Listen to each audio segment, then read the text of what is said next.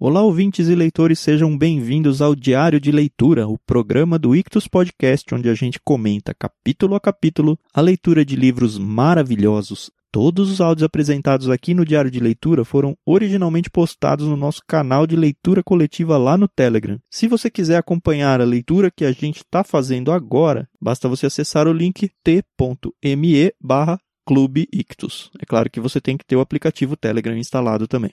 A participação é gratuita, pode ficar tranquilo. Sem mais delongas, fique agora com os comentários de mais um trecho do livro Grande Sertão Veredas, de João Guimarães Rosa.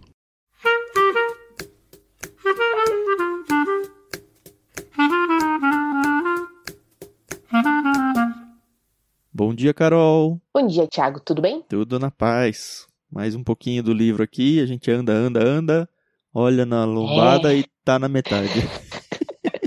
É, porque na nossa versão tem aquele apêndice, anexos, que são mais de 100 páginas, né? Isso que me faz feliz. Exato. Mas, ó, faltam o quê? Seis dias pra gente acabar? Seis dias, isso. A gente tá na terceira semana já, né? Caramba. É. A gente tá perto do fim da terceira semana.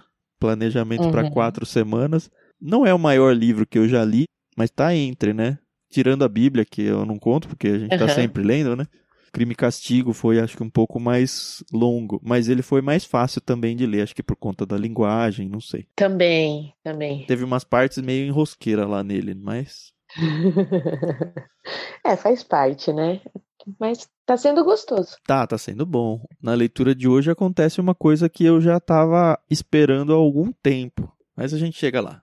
Hoje a gente vai da 287 a 307, é isso? Exato. Tá bom. Então, sem mais delongas, a gente estava acompanhando, né, o bando do Zé Bebelo, saindo daquela cidade, que agora eu não vou lembrar do nome, Sicruí, Sucruí, não sei. Uhum. Que eles estavam com aquele mal de, da bexiga, né, bexiga preta. Eles tinham acabado de socorrer aquele pretinho, né, que eles falam o magrelinho da cidade que cheia de doença lá. Estavam na casa de um tal de Abrão, que na verdade era seu Abão, Rabão, sei lá se esse H tem som de R ou não. Eu acho que é Abão. E aí é muito engraçado, né? Que eles entram na casa desse seu Abão e a narrativa fala, né, que a casa tá toda destruída, que nem gancho para rede não tem na parede. É, roubaram tudo já, né? É, roubaram tudo, mas deixaram a mesa, as cadeiras e os bancos.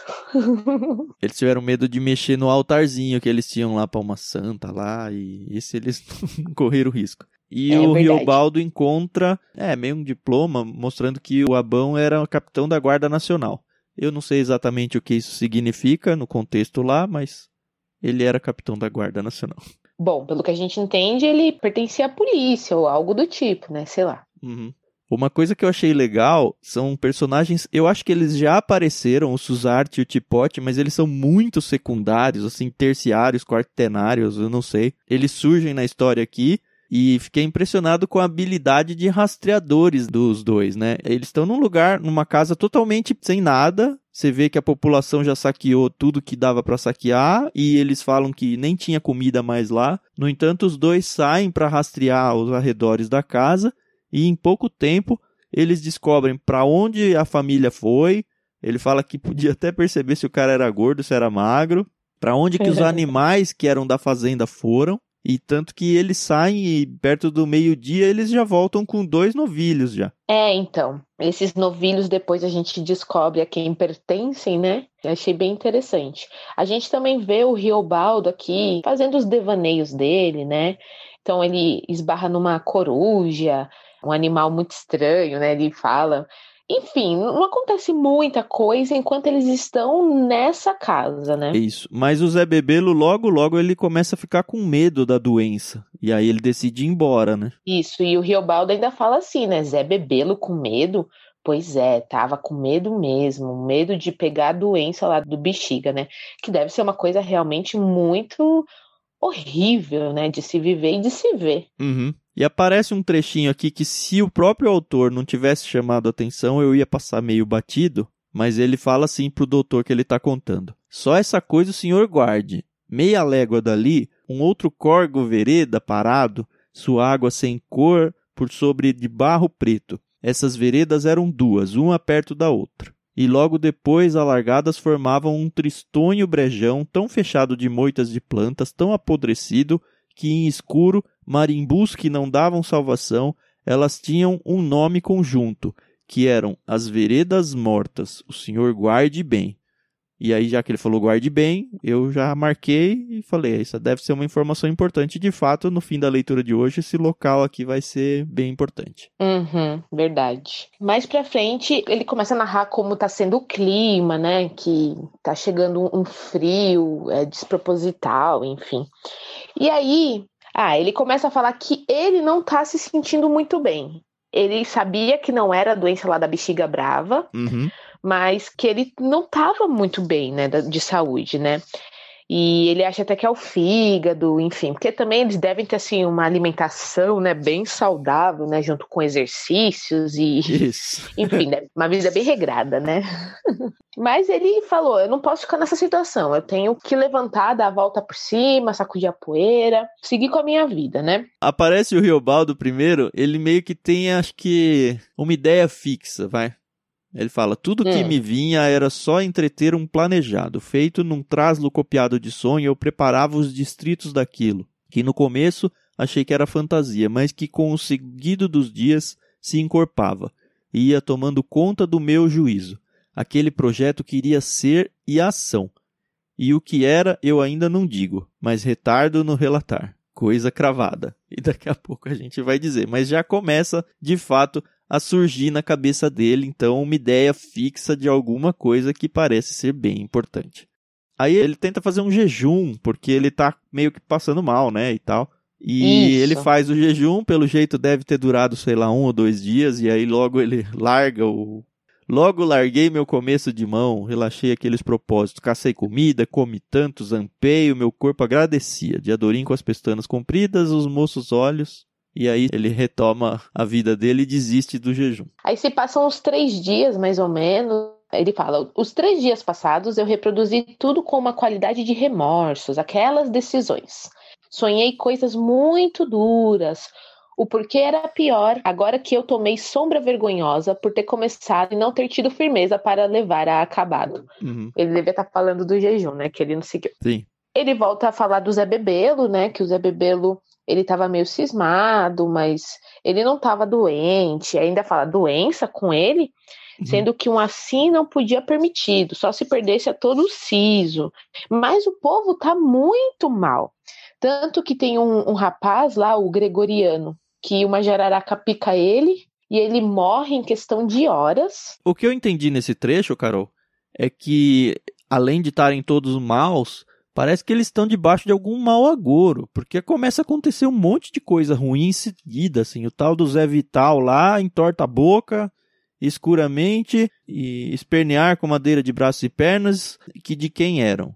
Aí o Gregoriano toma uma picada de cobra aí e morre. E era uma cobrinha pequena, pelo jeito. Aí tem o tal é. do Felisberto que começa. Ele já convive com, com chumbos, né, de algum tiroteio do passado.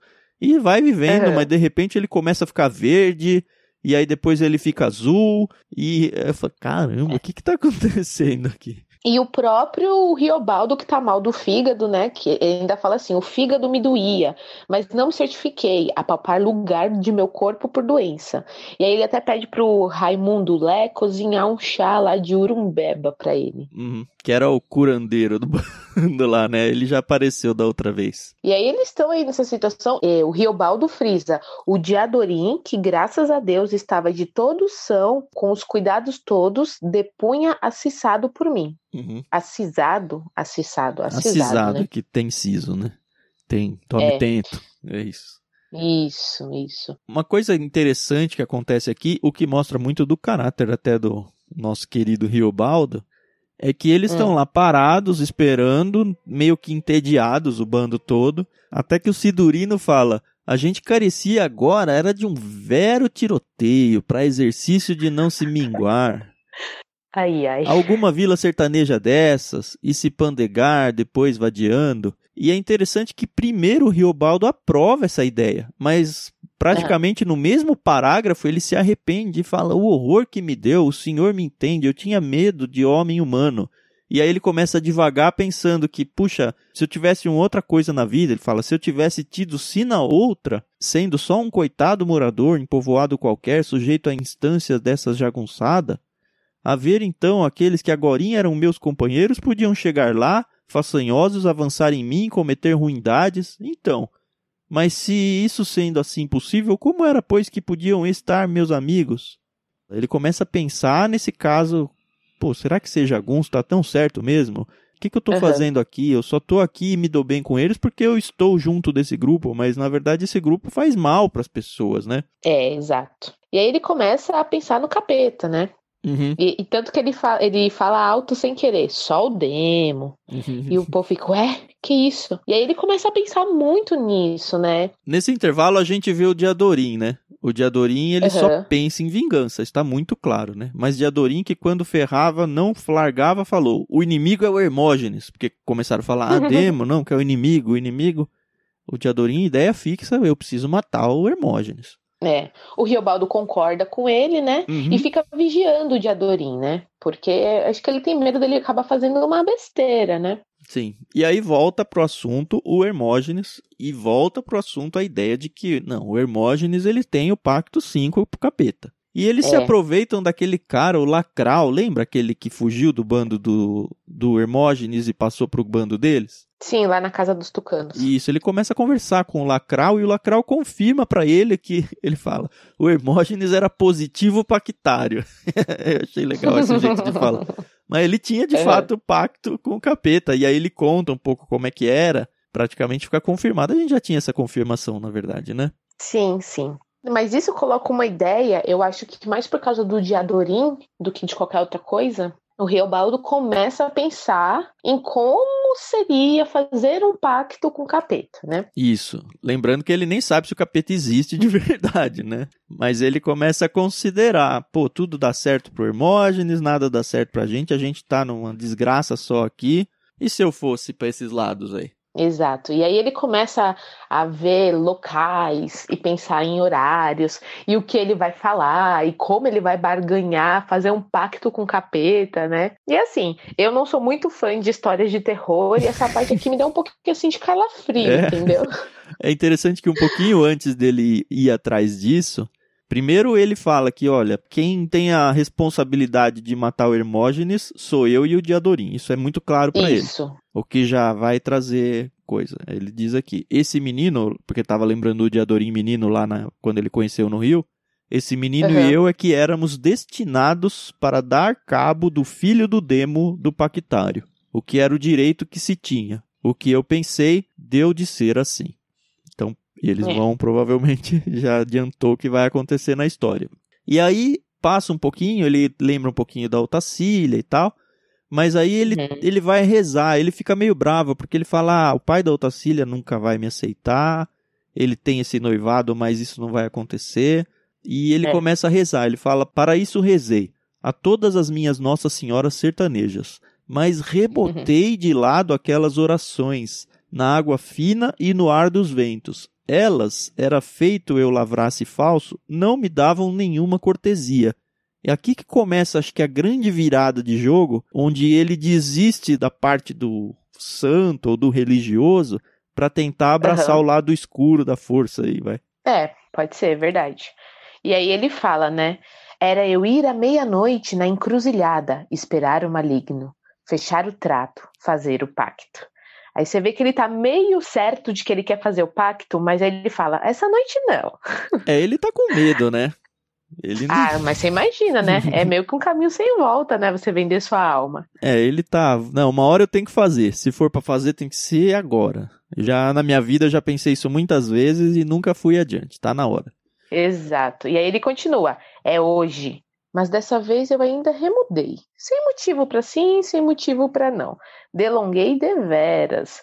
Não é que não foi de medo, nem eu cria que no passo daquilo pudesse se dar alguma visão. O que eu tinha por mim, só invenção de coragem, alguma coisice por principiar. E aí você vê, né, que ele fica nessa pelo menos umas duas noites para finalmente chegar a realmente ir ao encontro. Do que não sabemos, né? Isso. Mas antes disso aparecem dois homens, um deles se vendo que sendo patrão e o outro algum vaqueiro de seu serviço. E é o seu Abão que chega junto com o serviçal dele lá.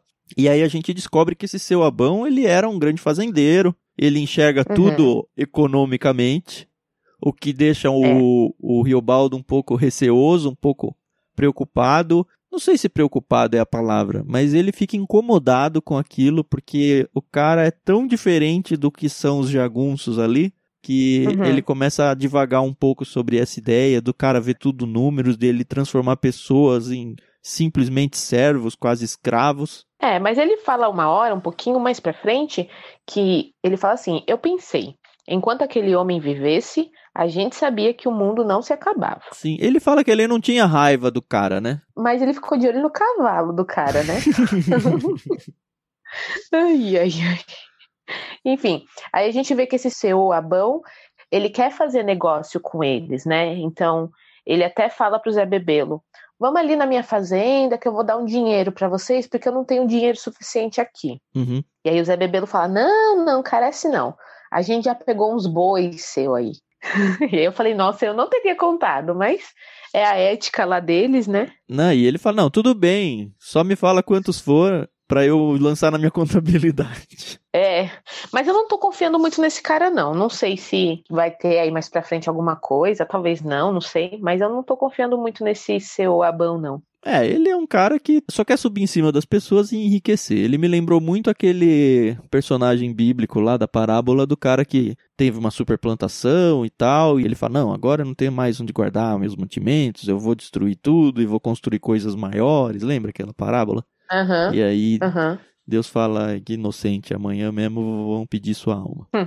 Vamos ver para onde vai esse personagem. E aí a gente descobre que esse é, Capitão Abão, ele era lá do Sucruí, né? Não, é Sucruiu. Sucruiu. E aí ele fala: ah, a bexiga lá já terminou, morreu só umas 18 pessoas. Eu falei: nossa, o que são 18 pessoas, né? É pra ele nada, né? Nada, né?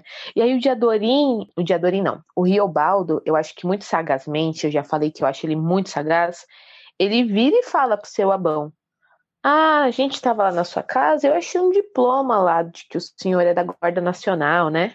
E o cara não dá muito assim, muita trela. Uhum. E aí o Riobaldo fala: O senhor conhece meu pai, o fazendeiro senhor Coronel Celorico Mendes, lá de São Gregório? E aí o cara ficou todo, né, arregalou os olhos.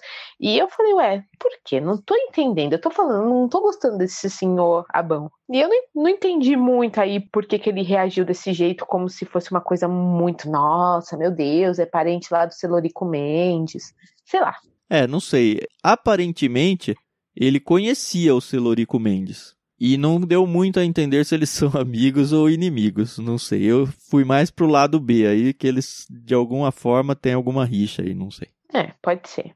É um pouquinho então antes dele ir pro, pros finalmente do capítulo aí, numa uhum. conversa com aquele cara que estava acompanhando o seu Abão, eles descobrem Sim. que tinha um jagunço ali perto, um bando de uns 10 homens, e eles ficam todos felizes, porque eles acham que é o João Goanhá. Tanto que o Zé Bebelo até manda um povo lá, acho que uns dois, três lá, para tentar encontrar, para eles se juntarem em bando de novo e engrossar o caldo aí.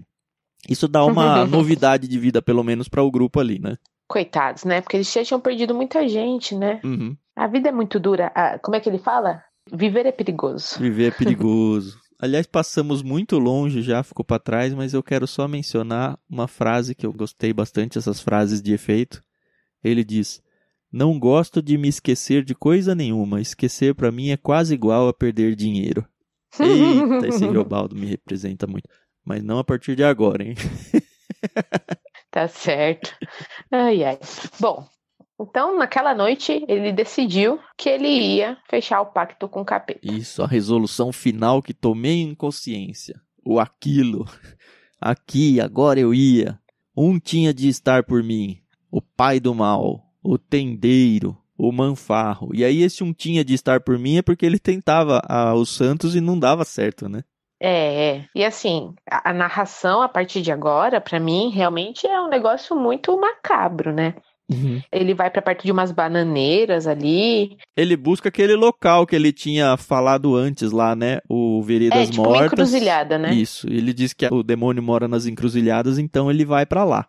E a, o relato é muito forte, de verdade. É, então, ele começa a tremer de frio. Eu não sei se de frio ou de medo. Tem uma hora que ele fala medo, bananeira treme de todo lado.